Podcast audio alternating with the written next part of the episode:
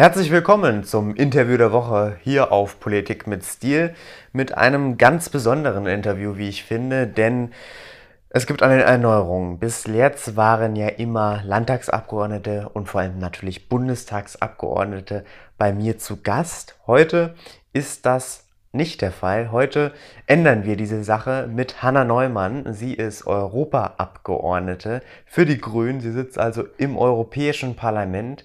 Ich freue mich ganz besonders, dass wir heute die Zeit gefunden haben, etwas über die Europapolitik zu sprechen. Es gibt vieles zu besprechen. Daher, liebe Hanna, wir sind ja beim Du. Ganz herzlichen Dank für deine Zeit und herzlich willkommen bei Politik mit Stil.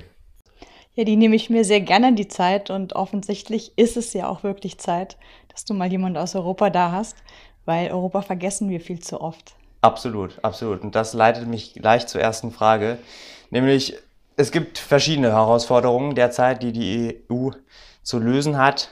Natürlich die Corona-Krise voran. Wie verhält sich gerade die EU? Also die EU ist natürlich unter Beschuss aber die EU kommt häufig, und das ist eigentlich sehr unfair, unter Beschuss, weil alle in den verschiedenen Nationalstaaten, also in Deutschland, in Frankreich, in Italien, immer dann, wenn sie nicht weiterkommen mit ihren politischen Problemen, sagen, die EU soll das mal lösen. Und dann versucht die EU das nach bestem Wissen und Gewissen, macht das meistens ganz gut, nie perfekt. Mhm. Und wird dann aber angegriffen für all die Fehler, die noch offen sind. Also ich finde jetzt, die Corona-Krise ist so ein ganz deutliches Beispiel und darauf spielst du ja sicherlich an. Ähm, man hat sich entschieden, dass alle gemeinsam einen Impfstoff kaufen, weil man stelle sich mal vor, jeder hätte selber den Impfstoff gekauft. Also die Bundesregierung hätte verhandelt, dann hätte die französische Regierung verhandelt und man hätte einen Wettbewerb gemacht. Dann wäre natürlich dieser Impfpreis viel höher geworden. Und kleinere Länder, die sich das nicht mehr leisten können, wir denken zum Beispiel an Bulgarien und Rumänien, hätten überhaupt keinen Impfstoff mehr bekommen. Und dann hätten wir uns alle gegeneinander ausgespielt. Es hätte unfassbar viel böses Blut gegeben. Wir hätten die Grenzen zumachen müssen, weil es ja auch sonst gar nichts geholfen hätte, wenn die einen geimpft wären, die anderen nicht und man mischt sich schön weiter. Und deswegen hat man zu Recht gesagt, die EU soll das machen. Und jetzt ist es eben so, dass die Europäische Union das gelöst hat. Man kann das natürlich im Detail kritisieren. Hat man rechtzeitig gekauft? Hat man den richtigen gekauft? Hat man genug gekauft? Aber insgesamt stehen wir eigentlich ganz gut da als Europäische Union gemeinsam, haben die Einheit nicht verloren. Und wie gesagt, machen es eigentlich, man sieht jetzt im Vergleich mit Großbritannien, sind gar nicht mehr so viel langsamer beispielsweise, haben eigentlich ganz gute Verträge ausgehandelt. Aber weil ständig diese Kritik kommt, aus Deutschland, die Kritik aus Frankreich kommt, von den anderen Nationalstaaten kommt, wird das zerredet, was als Erfolg auch da ist. Und damit schwächen wir die Europäische Union, schwächen wir auch die Verhandlungsmacht der Europäischen Union. Und das ist ein ganz, ganz unschönes schwarze Peter-Spiel, das mhm. da gespielt wird. Und das ist schade, weil das den Mehrwert, den wir eigentlich haben, dadurch, dass wir es gemeinsam gemacht haben, darüber aus dem Blick verlieren. Nun läuft ja auch gerade die Debatte, weil du ja Parlamentarierin bist, läuft ja gerade die Debatte, wie viel Rechte bekommt das Parlament derzeit, wie viel Mitspracherecht auch. Ähm, welche Rolle hat denn das EU-Parlament derzeit? Das EU-Parlament wird lauter und das freut mich auch gerade wieder, weil wir zum Beispiel einfordern, dass ähm, diese Verträge offengelegt werden müssen mit den Pharmakonzernen. Also die Kommission hat ja mit den Pharmakonzernen ähm, Verträge ausgehandelt ähm, da ging es um den Preis, da geht es aber auch um die Bedingungen. Und das Parlament, das hieß immer, das Parlament kann das nicht sehen, die sind geheim. Und da haben wir doch jetzt sehr lange, sehr deutlich gefordert, dass die öffentlich werden sollen. Sie sind jetzt öffentlich mit ein paar Schwärzungen, aber trotzdem können wir vernünftig darüber diskutieren. Und ähm, das Europaparlament hat nicht die Stärke wie beispielsweise der Bundestag. Wir können bisher noch keine Gesetze erlassen und wir haben auch nur begrenzte Kontrollfunktionen, was die Kommission angeht. Aber wir fordern immer mehr und mehr und mehr ein. Und dass die Pandemie auch jetzt tatsächlich eine Chance, weil das, der EU-Haushalt größer wird und weil eben immer mehr Bürgerinnen und Bürger auf die Europäische Union schauen, da bekommen wir mit unseren Forderungen auch mehr Macht und können da die Kommission eben zu was zwingen, besser kontrollieren, auch besser schieben. Und das ist eine Chance, die im Moment auch in der Situation liegt und die wir, glaube ich, im Parlament auch gerade ganz gut nutzen. Da verändern sich die Machtverhältnisse gerade. Mhm. Ja, aber das heißt, man kann eigentlich nur reden, nur fordern, man kann nicht wirklich was machen, weil das Initiativrecht fehlt ja dem EU-Parlament. Ne? Das Initiativrecht fehlt. Allerdings hat auch Ursula von der Leyen, als sie zur Kommissionspräsidentin gewählt wurde, versprochen, dass es kommen soll. Also zum einen versprochen, dass es ein formales Initiativrecht zu einem späteren Zeitpunkt geben sollte. Da muss man sich einfach überlegen, wie soll das aussehen, wie sind die Kriterien, das ist ja ein längerer Prozess, aber dass sie auch in dem Moment, wo das Parlament was einfordert, auch wirklich darauf reagieren möchte, sodass wir quasi so ein informelles Initiativrecht in der Zwischenzeit haben. Und genau das ist das, ähm, woran wir gerade kämpfen. Aber du hast vollkommen recht, der Weg muss dahin gehen, dass wir im Europäischen Parlament, so wie man es aus dem Bundestag auch kennt, einfach einen Gesetzesentwurf auch einbringen können und damit die Agenda auch selber setzen und treiben können und dann eben Rat und Kommission darauf reagieren müssen. Ich bin auch ganz optimistisch, dass wir das in absehbarer Zeit schaffen und ähm, Du kannst dir sicher sein, wir nehmen Frau von der Leyen da beim Wort und wir werden das auch immer wieder vorspielen und sie immer wieder daran erinnern. Wir lassen sie nicht gehen, ohne dass wir das haben. Dann blicken wir mal auf deine Arbeit. Du kümmerst dich ja um verschiedene Themen, auch um die feministische Außenpolitik. Ähm, ich weiß, es gab mal vor ein paar Jahren eine Debatte auch im Bundestag angestoßen von der Grünen Fraktion. Aber erklär doch mal, was bedeutet das genau, feministische Außenpolitik? Ich kümmere mich tatsächlich um Außenpolitik ähm, und habe festgestellt, einfach auch durch meine eigene Erfahrung, ich habe ja selber in vielen Krisenregionen gearbeitet, zwar auch als Beraterin für Projekte der Vereinten Nationen und sowas zuständig, dass Frauen wenig Sichtbarkeit haben, wenig stattfinden, in, gerade in Krisen- und Kriegsregionen in der Außen- und Sicherheitspolitik aber auch die Perspektive von Frauen und die teilweise andere Problemlage von Frauen in diesen Krisen und Kriegen auch deswegen, aber auch unabhängig davon relativ wenig stattfinden. Und wir vergeben damit unfassbar viel Potenzial in der Außenpolitik. Und deswegen habe ich mir das zusammen mit anderen bei den Grünen zum Ziel gesetzt, das zu ändern. Wir haben uns das zum einen zum Ziel gesetzt, das zu ändern, indem wir als Frauen, auch gar mit einem totalen Selbstverständnis sagen, wir sind genauso relevant, genauso wichtig, genauso gut, gerade in der Sicherheitspolitik, die unfassbar männlich ist. Aber indem wir auch gesagt haben, wie können wir denn die Strukturen verändern, die dafür, dazu führen, dass die Perspektive von Frauen ausgeschlossen ist und, und das ist mir ganz wichtig, nicht nur, es geht nicht nur um die Perspektive von Frauen, sondern insgesamt um Minderheiten.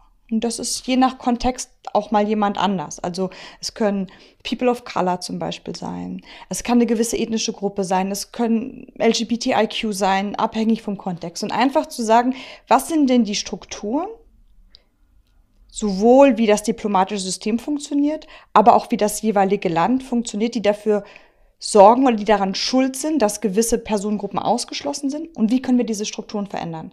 Wie können wir die verändern darin, wie wir unser Geld ausgeben? Klassisches Beispiel. Und häufig ist das auch gar nicht böse gemeint. Wenn wir in einem Land das Bildungssystem stärken, ist das ja erstmal was, wo wir alle sagen würden, ist total super, ist total wichtig, das Bildungssystem zu stärken. Wenn das aber ein Land ist, in dem Mädchen nicht zur Schule gehen oder nur wenige Mädchen zur Schule gehen, dann stärken wir damit eigentlich oder machen wir damit die Geschlechterdiskriminierung sogar noch größer. Weil ja das Schulsystem, in das die Jungs gehen, besser wird, die Jungs also noch mal besser ausgebildet werden und die Mädchen daran aber überhaupt nicht teilhaben können. Und so eine Strukturen zu hinterfragen und zu schauen, was muss man vielleicht erstmal sich darauf konzentrieren, dass Mädchen überhaupt in die Schule gehen und dann das Schulsystem stärken. Mhm. Das ist sowas, was eine feministische Außenpolitik auch in den Blick nimmt, indem sie ganz bewusst eben diese Diskriminierungsstrukturen sucht, versucht sie zu beschreiben, bewusst zu machen und dann zu schauen, wie man sie abbauen kann. Mhm. Ja, du sagst Frauen an die Verhandlungstische und überall hin. Ähm, nun, wir sind im Jahr 2021. Es gibt äh, die Demokratie hier in Berlin schon, äh, in Deutschland schon wieder und in der EU sowieso seit ungefähr 70 Jahren. Warum haben wir das immer noch nicht geschafft? Warum haben wir das immer noch nicht geschafft? Es gibt Bereiche, in denen wir es geschafft haben. Das ist auch schön, das zu sehen. Aber es gibt halt so Bereiche, da gehören die Vorstandsetagen der großen Konzerne dazu, da gehört die Außensicherheitspolitik dazu, die sind, ich sage immer, die letzten Protektorate männlicher Vorherrschaft. Und das hat ganz viele verschiedene Faktoren. Ich habe das bei mir selber gemerkt, wenn gerade in der Sicherheitspolitik da immer nur Männer sind und immer nur Männer sprechen, dann kann man sich selber als junge Frau ganz schwer vorstellen, dass man da einen Platz hat. Man hat gar keine Role Models, man kommt in so einen Raum rein und ich habe das immer an mir erlebt. Man wird entweder überhaupt nicht wahrgenommen oder als so die Sekretärin abgetan. Oder man wird so ein bisschen fasziniert angestarrt wie so ein, so ein, so ein Tier im Käfig. Und sich darüber bewusst hinwegzusetzen und sich dann auch den Raum zu schaffen, das ist gar nicht so einfach und das ist ein längerer Prozess und der wird natürlich immer leichter, je mehr Frauen man sieht, mit denen man zusammenarbeiten kann, die auch Role Models sind. Das ist, glaube ich, der eine Punkt, diese Kultur und diese Tradition und das aufzubrechen, was Zeit braucht. Das gilt aber nicht nur für uns Frauen, sondern es ist auch für die Männer so. Ich habe das erlebt, dass Männer sich auch gar nicht vorstellen können, häufig, dass Frauen diese Rollen genauso gut machen können. Wir haben in der Europäischen Union, ich bin zuständig beispielsweise für Saudi-Arabien, da hatten wir einen Botschafter, also einen Mann, der dort die Europäische Union vertreten hat. Und dann wurde diese Stelle neu besetzt. Und ich habe gesagt, wieso nehmen wir nicht eine Frau? Saudi-Arabien macht sich gerade auch auf, natürlich langsam, aber Frauen in alle möglichen Positionen zu bringen, Frauen Sichtbarkeit zu verschaffen, das wäre doch ein tolles Zeichen, wenn wir auch eine Frau dahinsetzen. Und dann öffnet sich da auch noch mal ein ganz neues Feld. Und dann hat man mir gesagt, naja, aber das ist ja so eine patriarchale Struktur, ähm, die nehmen doch Frauen gar nicht ernst. Also, man, dass man auf einmal dieses Rollenbild annimmt, wohingegen ich erlebe, Norwegen zum Beispiel hat eine Frau als Botschafterin, die sagt, naja, sie hat beide Welten. Sie wird als Botschafterin quasi geschlechtsneutral wahrgenommen und in, sitzt in diesen ganzen Männerrunden. Aber gleichzeitig kann sie auch viel Aktivitäten mit den Frauen machen, in diese Frauenzirkel gehen, gucken, wie man die auch unterstützen und ausbauen kann, weil das eine Welt ist, die, wo die Frau, wo Männer sich ne, wo die Frauen sich schwer tun, dass Männer da hinkommen, wo manche mhm. Frauen nicht kommen, wenn Männer da sind, sodass man eigentlich eine doppelte Chance hätte, wenn man mal dieses eigene Denken hinterfragt. Und ähm, das ist aber ein langsamer, langer Lernprozess, der, glaube ich, nur dann funktioniert, wenn man das immer wieder den Finger in die Wunde legt, immer wieder sagt, warum sitzen denn hier wieder nur Männer? Wie wäre es denn, wenn wir Frauen reinsetzen? Seid ihr sicher, dass ihr das auch mit einer Gender-Perspektive durchdacht habt, dieses Sicherheitskonzept beispielsweise? Und deswegen finde ich es so wichtig, dass es auch die feministische Außenpolitik gibt, weil die genau das tut. In auch einer absolut, in einem Absolutheitsanspruch und in einer Kom Komplettheit, was einfach neu ist. Braucht es denn deiner Meinung nach auch Quoten? Ich sage mittlerweile ja und das war ein Lernprozess. Also ich hatte vor zehn Jahren noch gesagt, es geht ohne. Mir war das suspekt. Aber es ist unfassbar, wie langsam sich alles verändert, wenn wir diese Quoten nicht haben. Und ich finde zum einen, ich, ich bin nicht bereit zu akzeptieren, dass wir nochmal 200 Jahre brauchen, bis wir bei einer wirklichen Parität angekommen sind. Das ist einfach zu lange, das können wir uns nicht erlauben. Wir verlieren da zu viel und das ist auch wirklich, also es ist einfach unfassbar absurd. Aber, und das finde ich spannend, weil das habe ich an mir selber erlebt, in der Politik, dass diese Quoten tatsächlich Räume öffnen, Strukturen zu durchbrechen. Also auf einmal haben in, wir bei den Grünen haben ja die Quote schon immer. Und als ich zu den Grünen gekommen bin, fand ich diese Quote erstmal ein bisschen komisch. Hm. Und dachte so, ja, ich bin ja Mitarbeiterin im Bundestag und das ist doch ein geiler Job und guck mal, wie weit ich das ohne Quote geschafft habe. Naja, jetzt bin ich Mitglied im Europäischen Parlament. Und ich wäre das nie geworden, wenn es nicht eine Quote gäbe, weil es bewerben sich immer, das scheint irgendwie so ein biologisches Programm zu sein, es bewerben sich immer genug Männer auf all diese Plätze. Und ich habe mich dann auch ertappt zu denken, naja, mein Gott, wenn die fünf das jetzt wollen, dann soll das halt einer von denen werden. Da muss ich mich da jetzt auch noch mit reinwerfen. Wenn es aber diese Plätze für Frauen gibt, dann ist zum einen mal dieses männliche Gegockel dann irgendwie ein Stück weg und zum anderen fangen, und das ist ganz spannend, Männer an, gute Frauen zu suchen weil die nicht mit den Frauen in Konkurrenz sind, aber weil natürlich insgesamt eine gute Liste dafür sorgt, dass es mehr schaffen. Und tatsächlich waren es auch in meinem Fall, es waren einige Frauen, aber es waren auch viele Männer, die mich einfach motiviert haben und gesagt haben, warum probierst du es nicht? Warum kandidierst du nicht? Ich traue dir das zu. Und ich, heute ist das anders, aber ich brauchte damals wirklich, dass das Menschen auf mich zukamen gesagt haben, ich traue dir das zu ich glaube, du kannst diesen Platz einnehmen. Dass ich mir das selber zugetraut habe. Und wir sind eben kulturell häufig, ich sehe zum Glück bei meinen Kindern, dass sich das ändert, aber auch ich selber noch groß geworden mit, ähm, ne, das ist dein Platz. Und sei doch dankbar, dass du den hast und nicht, was kostet die Welt? Ich kann alles werden. Hm. Nun ist aber, es gab ja diese Paritätsgesetze in verschiedenen Landtagen. Ich kann mich erinnern, im Landtag von Brandenburg wurde damals die Initiative eingebracht, aber dann vom ähm, verfassungsrechtlich war das schwierig. Also das geht ja eigentlich nicht. Na jetzt, ähm, das sind zwei unterschiedliche Sachen. Ähm, das eine ist ja, was, welche, wie sagt man, welche Regeln geben sich Parteien selber? Also ist es mir als Partei wichtig, dass Männer und Frauen sich gleich entfalten können und gleich viel Platz haben und uns sind ja auch noch andere Minderheiten wichtig, weswegen wir versuchen, wie wir zum Beispiel noch People of Color da besser unterkriegen in unserem Konstrukt und geben wir uns deswegen selber Regeln? Das ist das, was wir Grünen gemacht haben. Wir haben eine ganz klare Quote. Der erste, dritte, fünfte, siebte, neunte Platz gehört immer einer Frau. Das könnte die CDU machen, das könnte die FDP machen. Das wäre überhaupt kein gesetzliches Problem. Das können alle machen. Bisher sind wir die Einzigen, die das in der Härte machen. Oder schreibt man es gesetzlich vor, dass eben nur Parteien zugelassen werden, die derart quotierte Listen haben. Das ist ja eine andere Ebene. Mhm.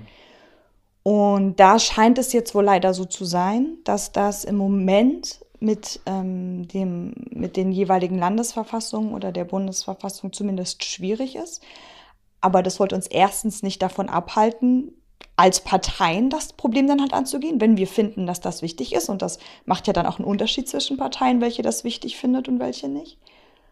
Und ich finde auch perspektivisch dann eben zu gucken, wie man die jeweiligen Verfassungen so anpassen oder ändern muss, dass das möglich ist. Und ich glaube gar nicht, dass die Quote alle Probleme löst. Und ich würde mir wünschen, dass wir irgendwann eine Welt haben, in der wir sie nicht mehr brauchen. Aber ich glaube, solange uns die Quote nervt und stört und manchmal auch ärgert, solange, das ist das beste Zeichen, dass wir sie brauchen, weil wir eben doch nicht diese selbstverständliche Gleichberechtigung haben. Hm. Nun, ein anderes Thema oder zwei weitere Themen, die ähm, im Fokus deiner Arbeit stehen, das sind Menschenrechte, Migration.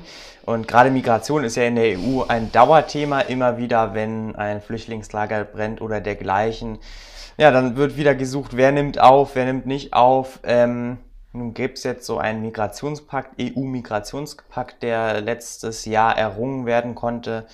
Erstmal sprechen wir über den. Was hältst du davon?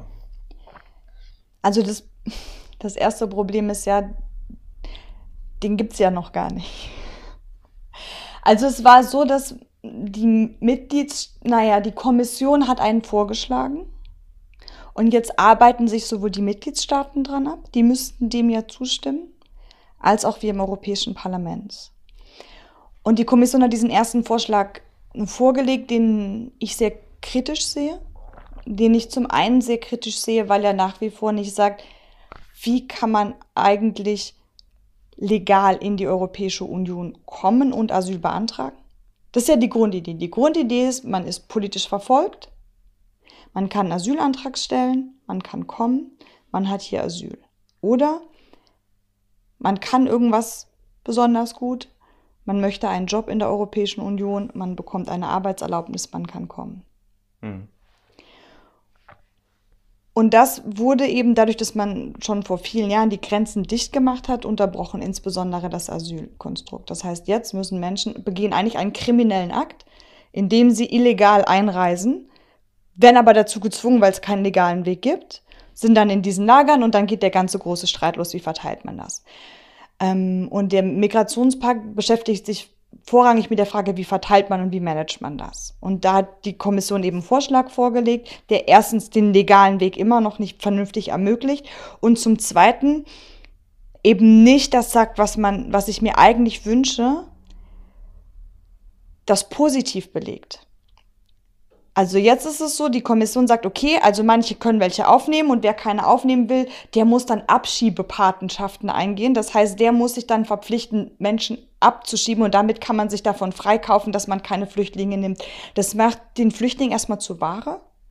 Wir dürfen nicht vergessen, das sind einfach Menschen mit einer Kriegsgeschichte, mit einem Trauma, die eigentlich nur ihr Recht auf Asyl wahrnehmen wollen. Ja? Die macht es zu einer Ware und zu was, zu einer Belastung, zu was Negativem. Und nicht, das ist eine Chance. Und es gibt ein anderes Konstrukt, das wir Grünen schon im Europawahlkampf vorgelegt haben, das ich eigentlich viel schöner finde. Das heißt, es gibt diese Flüchtlinge und Kommunen können sagen, wir nehmen Flüchtlinge auf. Und dann bekommen sie in dem Moment, wo sie einen Flüchtling aufnehmen, eine finanzielle Unterstützung, die eben die Kosten abdecken, die so ein Flüchtling erstmal mit sich bringt durch Sprachkurse, durch Unterkunft und ein bisschen mehr, um auch noch Infrastruktur in den Kommunen zu schaffen. Und dadurch wird auf einmal die Aufnahme von Flüchtlingen zu einer Chance, zu was Positivem. Und wenn man dann sieht, wie sich manche Flüchtlinge entwickeln, dann ist das ja sowieso eine unfassbare Bereicherung. Wir haben jetzt jemand, ähm, Tarek, der in ähm, Nordrhein-Westfalen für uns Grüne für den Bundestag kandidieren möchte, der ist vor fünf Jahren nach Deutschland gekommen, der hat die Seebrücke mit aufgebaut, ähm, der, hat, der spricht fließend Deutsch, der ist hier angekommen und der sagt, ich möchte jetzt in den Deutschen Bundestag und auch was zurückgeben. Und diese Bereicherung, das fällt halt in diesem Zahnspiel und hin und her schieben und der eine muss den anderen und dann, wenn du abschiebst, musst du keinen aufnehmen. Das ist wirklich zutiefst unmenschlich. Ich finde es sogar eklig. Und noch nicht mal darauf kann man sich einigen. Weil jetzt die Visegrad-Staaten, also ne, die meisten in Osteuropa sagen, dass selbst das akzeptieren wir nicht, da machen wir nicht mit. Dann sagt sowas wie Deutschland, naja, wir könnten ja welche aufnehmen, aber wenn die anderen nicht, dann machen wir nicht. Und derweil ist das Moria-Problem ja nicht gelöst, sondern einfach nur ein anderes Lager verlagert, wo die jetzt bei, bei Winter und Sturm ihre ganzes bisschen Hab und Gut in Wasser, die Kinder werden von Ratten gebissen. Und das in der Europäischen Union und wo wir eigentlich auch in Deutschland noch sogar noch die Infrastruktur den Platz haben von 2015. Nur aus Prinzip, weil die anderen halt nicht, machen wir auch nicht. Und also, du hörst es ja jetzt auch gerade so ein bisschen. Das ich bin wirklich fassungslos und es treibt mich um und ich könnte mit dem Kopf gegen die Wand laufen und ich verstehe wirklich nicht, wie man über diese Prinzipienhackerei die Menschlichkeit so krass verlieren kann. Mhm. Das, das, also das, das betrifft mich auch wirklich und ich kann mir die Bilder gar nicht mehr angucken aus den Flüchtlingslagern und ich schäme mich zutiefst. Und ich schäme mich auch und das wird mir auch zu Recht immer wieder, wenn ich als Mitglied des Europäischen Parlaments in ein anderes Land gehe und sage, wie, wie geht ihr mit euren Migrantenarbeitern zum Beispiel um in mhm. Katar? Dann kommt nachher, wie geht denn ihr mit den Flüchtlingen um? Und das ist schon, also natürlich kann man nicht Einheit mit dem anderen aufrechnen und es sollte nicht dazu führen, dass sich jetzt keiner mehr um Menschenrechte schert, aber die Frage hat schon auch eine Berechtigung. Mhm. Natürlich wäre es schön oder der Traum ist natürlich, dass es gar keinen Krieg, Krieg mehr gibt und ähm, die Grünen haben sich ja auch so gegründet als pazifistische Partei. Ähm, also es geht ja auch darum, mehr in den Herkunftsländern zu tun, damit, damit es gar nicht mehr zu solchen schrecklichen Bildern kommt, damit es auch nicht mehr zu dieser ja, sch schlimmen Art der Migration kommt. Ähm, wie können wir denn nachhaltig etwas verbessern in den Herkunftsländern, damit wir da ja, vorankommen? Ich schmunzel gerade ein bisschen, weil wenn ich an die Länder denke, aus denen gerade viele Flüchtlinge kommen, dann ist einer der Weg, ersten Wege erstmal aufzuhören, Rüstung zu, also unsere Waffen in diese Länder zu exportieren. Also im Moment machen ja europäische Unternehmen Geld mit dem Leid von Zivilisten anderswo und auch dem Auslösen von Fluchtbewegungen anderswo. Das ist erstmal so der, der erste, der konkreteste und aus meiner Sicht der einfachste Schritt. Das reicht aber natürlich nicht. Der zweite Punkt ist unsere Handelspolitik. Die trägt auch dazu bei, dass einfach Menschen die, die Lebensgrundlage genommen wird. Also so ein klassisches Ding ist das Leerfischen von eben europäischen Booten, die jetzt Fischerrechte in Westafrika haben, die da das Wasser leerfischen und die lokalen Fischer mit den kleinen Booten haben gar keine Chance mehr oder dass wir eben dadurch, dass Handelsschranken weggenommen werden und gewisse Exporte und Importe subventioniert werden, die ganzen Hähnchenschenkel, die bei uns übrig bleiben, weil alle nur die Brust wollen, außer jetzt bei den Chicken Wings. Aber das ist nicht die Masse. Ne? Also mehr Hühnchenbrust als Chicken Wings ist der gemeine Deutsche. Und die werden dann eben tiefgefroren nach Kenia exportiert und sind durch diese ganzen, ähm, dadurch, dass es kaum noch Zölle gibt, durch die Handelsabkommen so billig, dass die Kenianer, die selber Hühnchen züchten, mit dem Preis gar nicht mithalten können und dann einfach aufhören. Und da müssen wir uns schon ganz konsequent fragen, wie eben auch die Anhäufung unseres Reichtums durch Export, durch das Abbauen von Handelshemmnissen dazu führt, dass Menschen woanders eben keine, keine vernünftige Wirtschaft mehr betreiben können. Dazu kommt jetzt das ganze Thema Klimawandel und Folgen des Klimawandels, dass wir einfach Regionen haben in Südostasien, die dauerhaft überschwemmt werden, sodass Menschen da einfach nicht mehr wohnen können. Oder andersrum in, in ähm, einigen Regionen Subsahara-Afrikas, die so austrocknen, dass Menschen da zum Beispiel Viehherden gar nicht mehr, was ja ein Wirtschaftszweig da ist, ähm, gar nicht mehr ernähren können. Ähm, auch da haben wir einen direkten Einfluss drauf. Und das eine ist immer, Entwicklungshilfe zu machen, humanitäre Hilfe zu schicken. Aber ich finde das andere, und das ist auch wichtiger, ist einfach mal zu fragen, wie trägt denn das, wie wir leben, wie wir handeln, wie wir uns benehmen, dazu bei, dass Menschen in die Flucht getrieben werden. Und das können wir ganz konkret ändern. Das andere ist zu sagen, du Diktator, übernimm dich mal anders. Oder wir müssen denen jetzt humanitäre Hilfe geben, weil da gerade ein Krieg ist. Aber ganz unmittelbar können wir erstmal auf unsere Sachen achten und da ist noch ganz schön viel Luft nach oben. Mhm. Auf jeden Fall. In ganz vielen Bereichen ist noch viel zu tun und ich danke dir schon mal, aber dass wir heute ein paar Themen ansprechen konnten und deine Lösungsvorschläge sehen konnten. Vielen Dank. Das habe ich sehr gerne gemacht und ähm, schön, dass wir heute zusammensaßen.